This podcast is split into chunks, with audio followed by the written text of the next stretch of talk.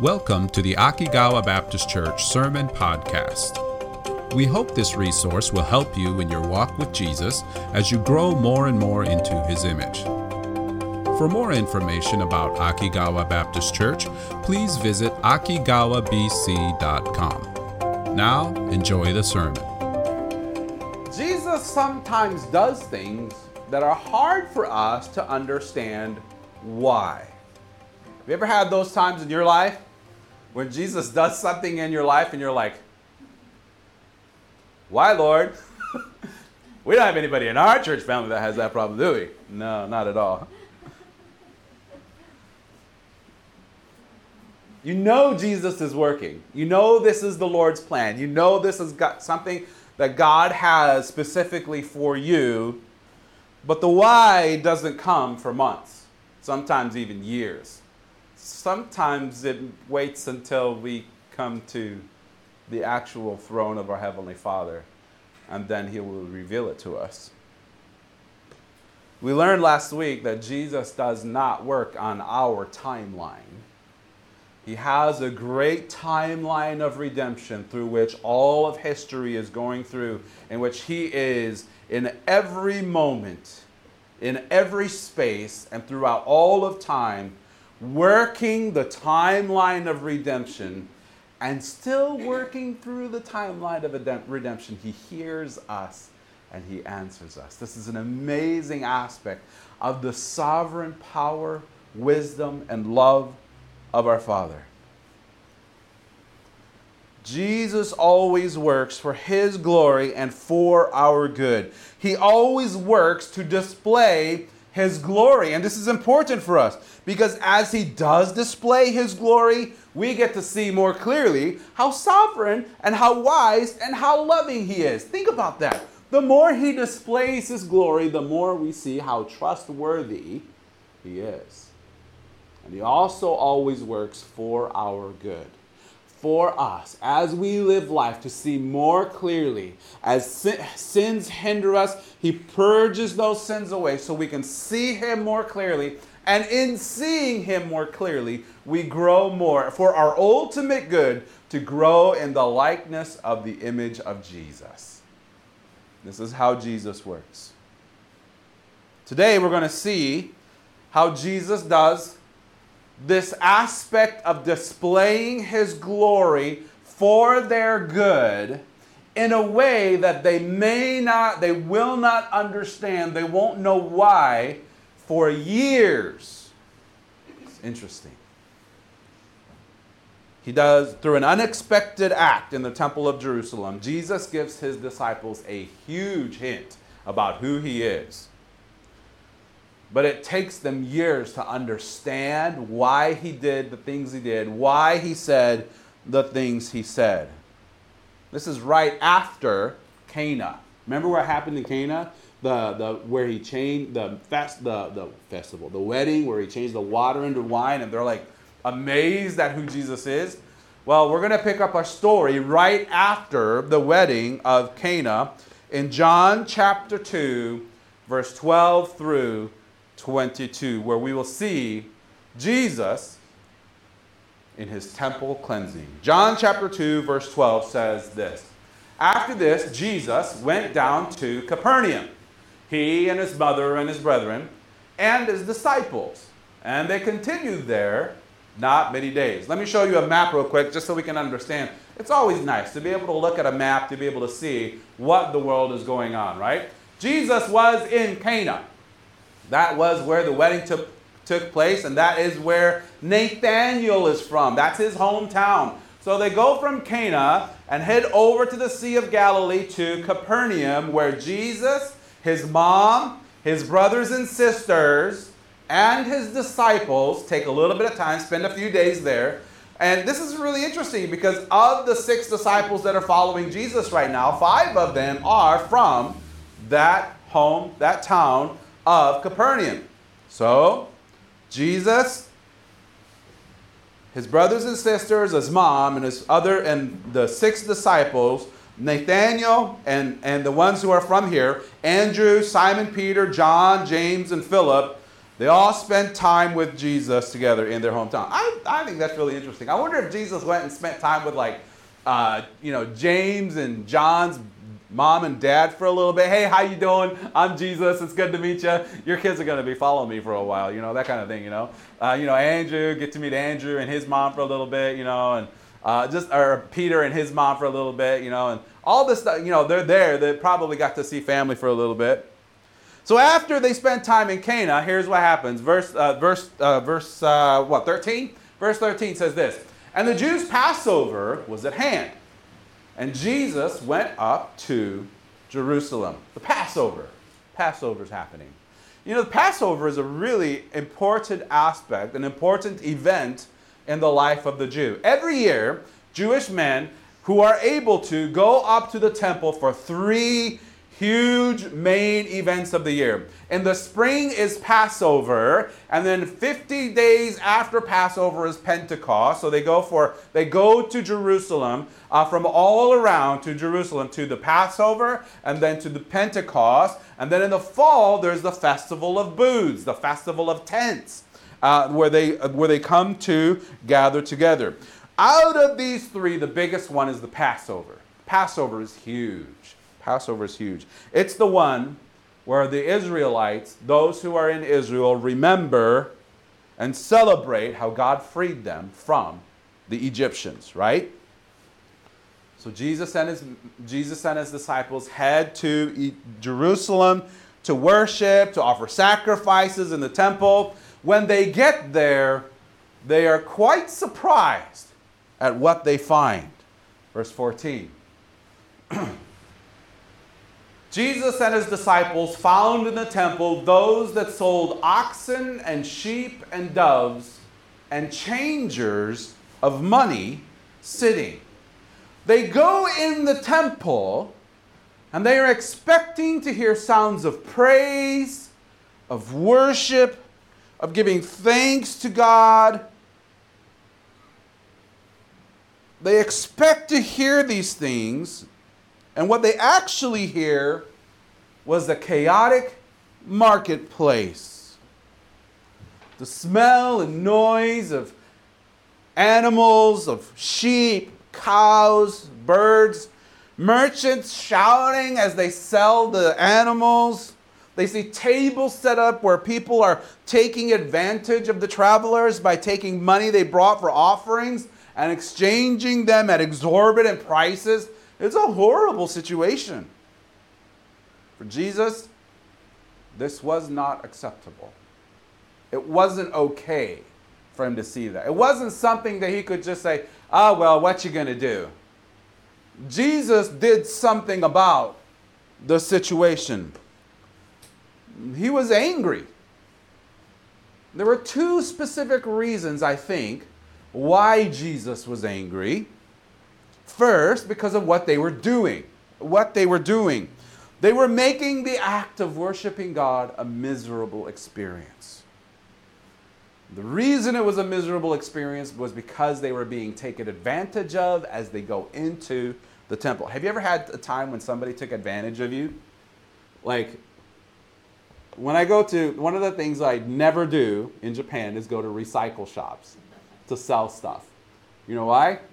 Because they they buy it from me for 10 yen and then they sell it for a thousand and it's like ah it drives me nuts. I was like I, I can't handle it. So i never sell my stuff at recycle shops because I, feel like i'm getting taken advantage of. It's very hard for me to walk out of a, a recycle shop store and praise jesus. You know what i'm talking about? Imagine going to the temple literally there to worship and praise God, to give Him offerings of thankfulness for how God has taken care of you, for remembering the things that God has done for your nation. And you go there and you're trying to buy an animal for sacrifice, and they're ridiculous prices. Ridiculous prices. You get some money to change over to give God for an offering, and the exchange rate is abysmal, horrible. You get fully taken advantage of. There's really nothing you can do. And then you come and now you're supposed to be, boy, I'll tell you what, if there's one thing that puts you in the mood to worship Jesus, that'll be something, won't it? Yeah, I can just imagine, oh man, oh, I can't believe they they charge that much for a sheep. Good night. In my hometown, it's like a third of the price. That's ridiculous. Oh, Lord Jesus, uh, Father, I thank you. I praise your name. It's not easy to switch over from that. Here are these travelers who have come from all over to worship and praise God for his thankfulness to them. And the first thing they experience when they walk into the temple is people taking advantage of them. Jesus sees these greedy merchants hindering others from coming to God, hindering them from praising and worshiping God. And he's angry. He's not happy about it. The second reason he's angry is because of not only what they were doing, but also where they were doing it. It says here that they found in the temple. In the temple. Where in the temple would they be doing something like that? Let me show you a map of the temple and you'll get a better idea. Here is the basic outline of what the temple looks like. On the inside section here is the courtyard. This is for the upper side. One side is for the Jewish men, and the inside is for the Jewish women. And this is the sanctuary for the priests. So the Jews get to go all over the temple. The men get to go here. The women get to go here. The priests go in here. And there's this massive courtyard for the Jews and the Gentiles. This is the only place the Gentiles can go to worship. They're not allowed in this area. And in this courtyard, which is designed for allowing Gentiles to worship, is this massive marketplace where people are buying and selling. In a place where it's given for Gentiles to come and worship has become a marketplace. This makes it pretty hard for Gentiles to worship. I mean, with all the noise of people saying, hey, buy your sheep here, you're going to get, our sheep are the best, you're going to get the best sheep here. Our doves are amazing. They speak in Hebrew, they're amazing. You know, whatever. All this chaos going around, and you're taking time to say, Father, Father, thank you for allowing me to come to be part of this. It's hard to do. The thing about it is, here the Gentiles just not able to worship, or very hard to worship. And it seemed as if no one cared. None of the temple guards had done anything about it. None of the priests seemed to care that the Gentiles were struggling to worship. Ah, they're Gentiles, it don't matter. If you look at times when Jesus is angry, often it's because someone is hindering someone else from coming to either him or to his Father. When people hinder other people from coming to the Father, coming to Him, Jesus gets angry. You remember when the disciples hindered the kids, the children, from coming to Him? That's when He literally got angry at His disciples. Guys, cut it out. That's not going to happen. You need to let them come to me. He strongly and severely rebukes His disciples. So, this is the way Jesus responds to the people in the temple. Look at verse 15 and 16. And when he, Jesus, had made a scourge of small cords, he drove them all out of the temple, and the sheep, and the oxen, and poured out the changers' money, and overthrew the tables. Verse 16. And said unto them that sold doves, Take these things hence, make not my father's house and house of merchandise. Here's Jesus. He makes a small whip and he starts driving out the merchants. And think about this scene here. One man is driving out this whole crowd of merchants. Out, out, get out of here. You're not belonging here. Get this stuff out of here. This is not a place for making money. As he's driving these men away. This is my father's house. This is here for you can, so you can worship and praise him, not for making money, not for, for your greedy reasons. The animals start scattering everywhere. They run out into the crowd. They're probably like running out the big gates and out into the out into the out into the outer outer area, and the birds are flying everywhere, and and all mayhem is occurring. Jesus flips over the tables with the money changers, and all the money changers are freaking out. They're trying to gather all their money and maybe a little bit of their competition's money, you know, and all this craziness is going on, this mayhem. Jesus' poor disciples. they must have been shocked. this was probably not what they were expecting from Jesus. You know, this is going to be a great time. We're going to have a great time. You know, we're going to worship in the temple. And then you go in and Jesus freaks out. You know, this is kind of like what the disciples are probably experiencing. But it's something that was so dramatic and so like mind searing in their minds that they are reminded of a passage of scripture, a psalm probably that they remembered, memorized when they were kids. Psalm chapter 69, verse, and verse 17, he says this And his disciples remembered that it was written, The zeal of thine house hath eaten me up. The zeal of thine house hath eaten me up. In one sense, they were seeing how much this place, this temple, meant to Jesus. This was his father's house. I mean, and Matt, think about that. This was the place where his father years ago was uh, uh, uh, descended from heaven, displayed his Shekinah glory. His glory was in this temple, in this tabernacle, and in this temple. It was an amazing thing. This was the holy temple. And now, in this place, this holy temple was being defiled by greedy people who were hindering those who were seeking his Father. So, Jesus cleansed the temple of whatever would hinder people from coming to his Father. Stop for a second and think about that.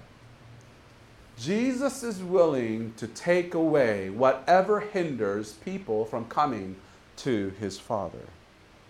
Jesus does not want anything to get in the way of our coming to the Father and worshiping Him. Can I ask you something?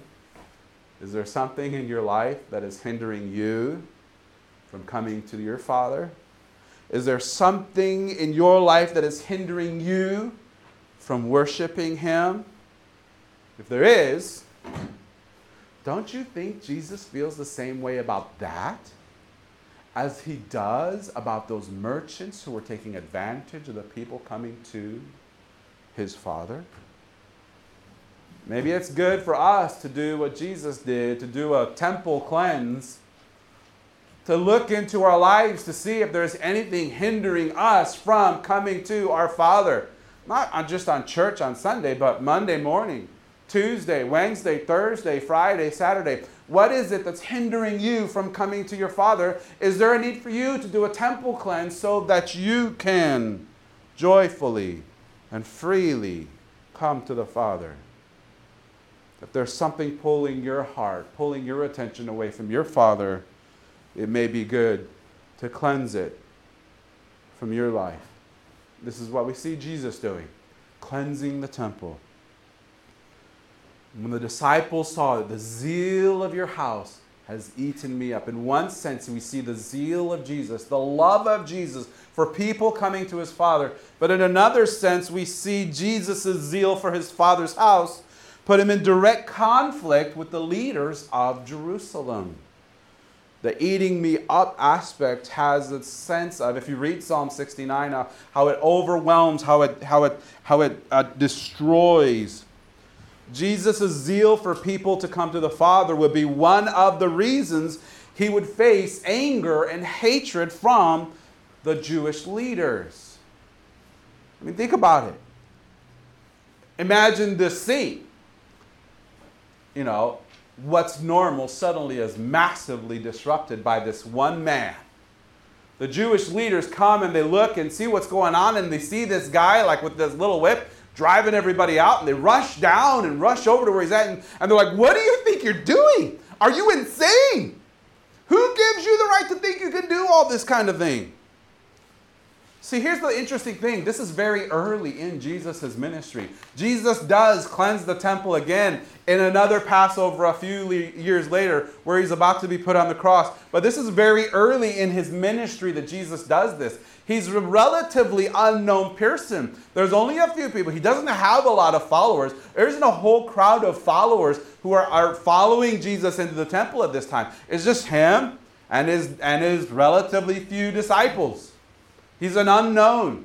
A few people might have heard what John the Baptist has said about him, but all, for the most part, nobody knows who Jesus is at this point. And so the leaders come out and say, Who do you think you are? What's going on here? What gives you the assumption that you can do this?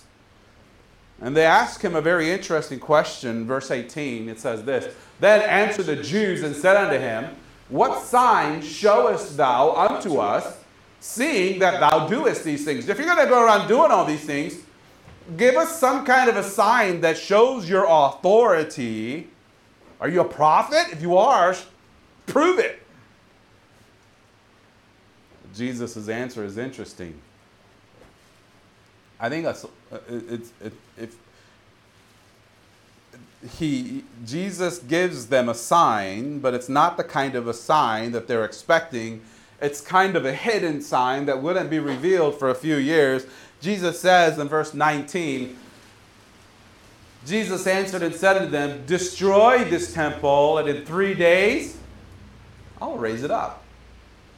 You can destroy this temple, and in three days I will raise it up. Honestly, this is going to be an incredible sign. They wanted a sign, he's going to give them a sign, and it's going to be a mind blowing sign, but it's a sign that would have to wait for the timeline of redemption to be fulfilled.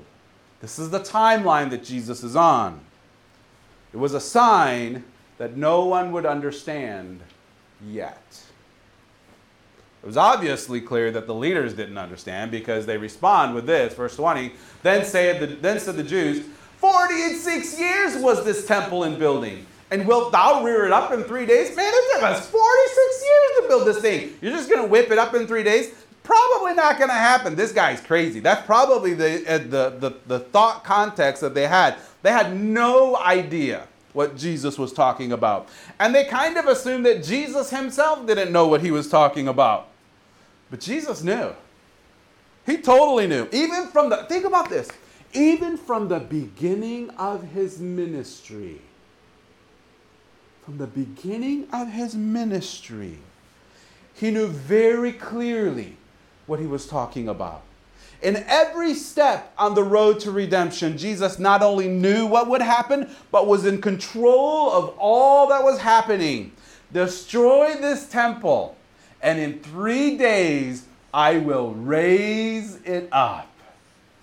Whoa. What was he talking about? Verse 21, verse 22. 21 says, But he spake of the temple of his body. Verse 22. When therefore he was risen from the dead, this happens years later. His disciples remembered that he had said this unto them and they believed the scripture and the word which Jesus had said. At this point in time, the disciples didn't understand what Jesus was saying, just like the leaders didn't understand either. They had no clue what Jesus meant. It wasn't until several years later that they would finally understand what Jesus was saying. It was only after Jesus was crucified and was risen again that what Jesus said in the temple here made sense to them. It took a while. It took a while. But when the time came, when Jesus came up out of that grave, when Jesus appeared in the midst of them, when all of that registered and made sense and they're looking back through jesus' life ministry at, during, during his time here on earth. And once after the resurrection and they're like thinking through all of the things that jesus had said they're like hey do you remember way back in the day? Way back when we first started you remember the wedding. Remember the wedding in cana and then we went out to the temple. Remember that? Yeah do you remember when jesus went crazy in the temple? Oh yeah i totally remember that. That was insane. Do you remember what he said to those guys Oh, yeah. Oh, I remember now. He knew all the way back then. Can you imagine that conversation that they had amongst themselves? Jesus knew. From the very beginning, Jesus knew that these words would help them in their faith and in their trust in him. Those words were not necessarily for the leaders, those words were more likely meant for his disciples. Amazing. Jesus revealed his glory to them in a way that would help them to see him for who he really was. And at the proper time and in the proper way, his disciples would remember and it would build their faith and trust in him.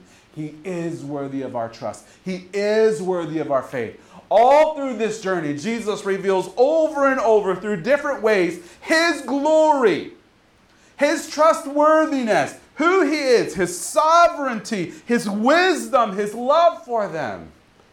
He displays his glory for their good, in that they will believe and trust and build their faith in him, to grow more confident of who he is and more confident in their path walking with him. Isn't that amazing? I think it's amazing. Blows my mind. Can I tell you something? Just like the disciples, there will be parts in your walk with Jesus that you experience things similar to what the disciples experienced.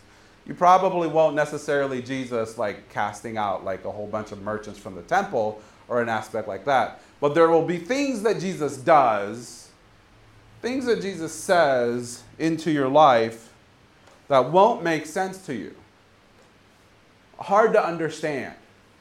Why is he doing this? Why does he say this to me right now?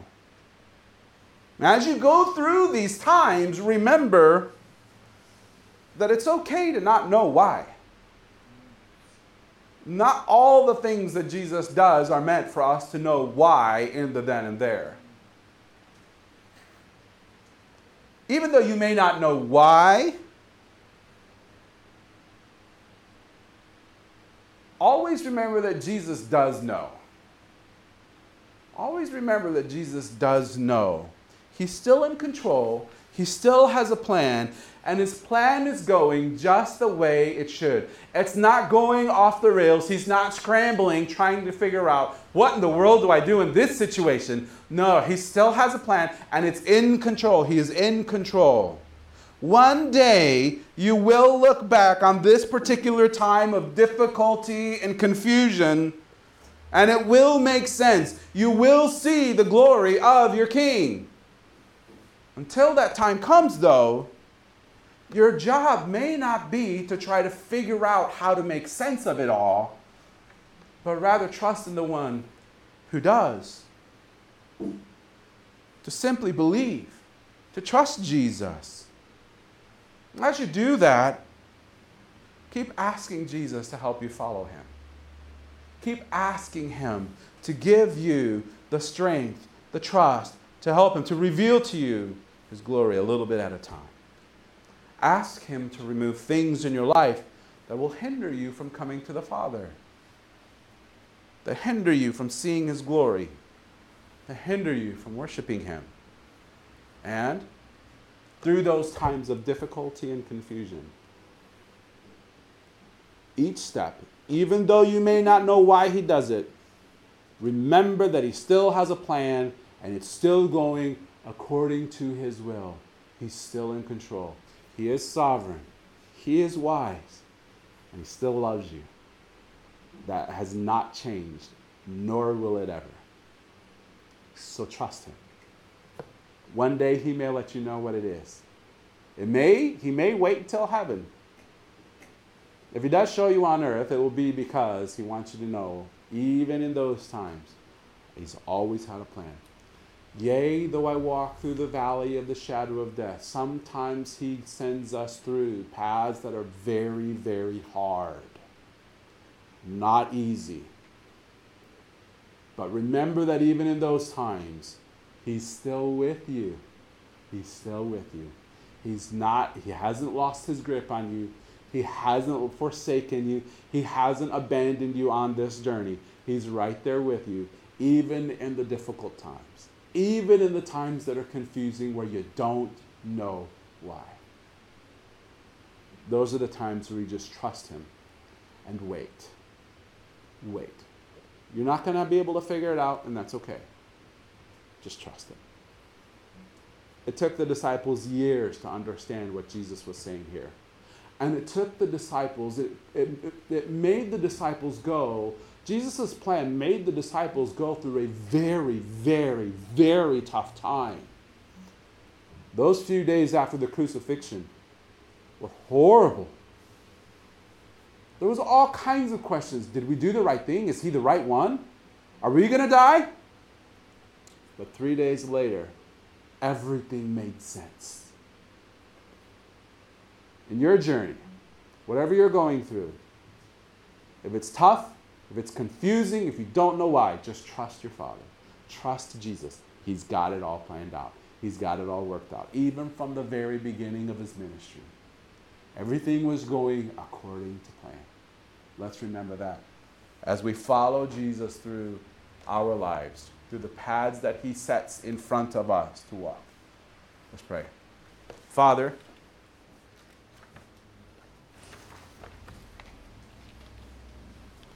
in a scene where our attention is often drawn to the anger of Jesus as he drives out the merchants who are hindering others from worshiping his Father. And in his answer to those who challenged him, we see the love of Jesus for his disciples. Those who are just beginning their path of following him, of walking with him, We're just on the precipice of discovering the depths of his power, of his might, of his rule over all things.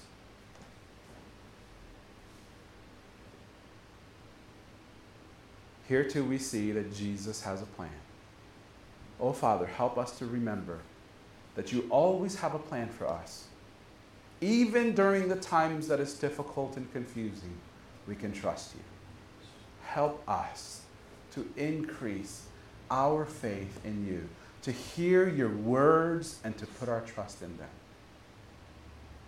And in so doing, may you be glorified in our lives so that we see how trustworthy you are, but also so that we can share with others that you are worthy to be trusted, to be followed, so that we too can invite those around us hey, Jesus is the best thing that can happen to me, and He's the best thing that can happen to you. Meet Him, get to know Him. He will change your life forever. Help us to display your glory in our lives. In Jesus' name.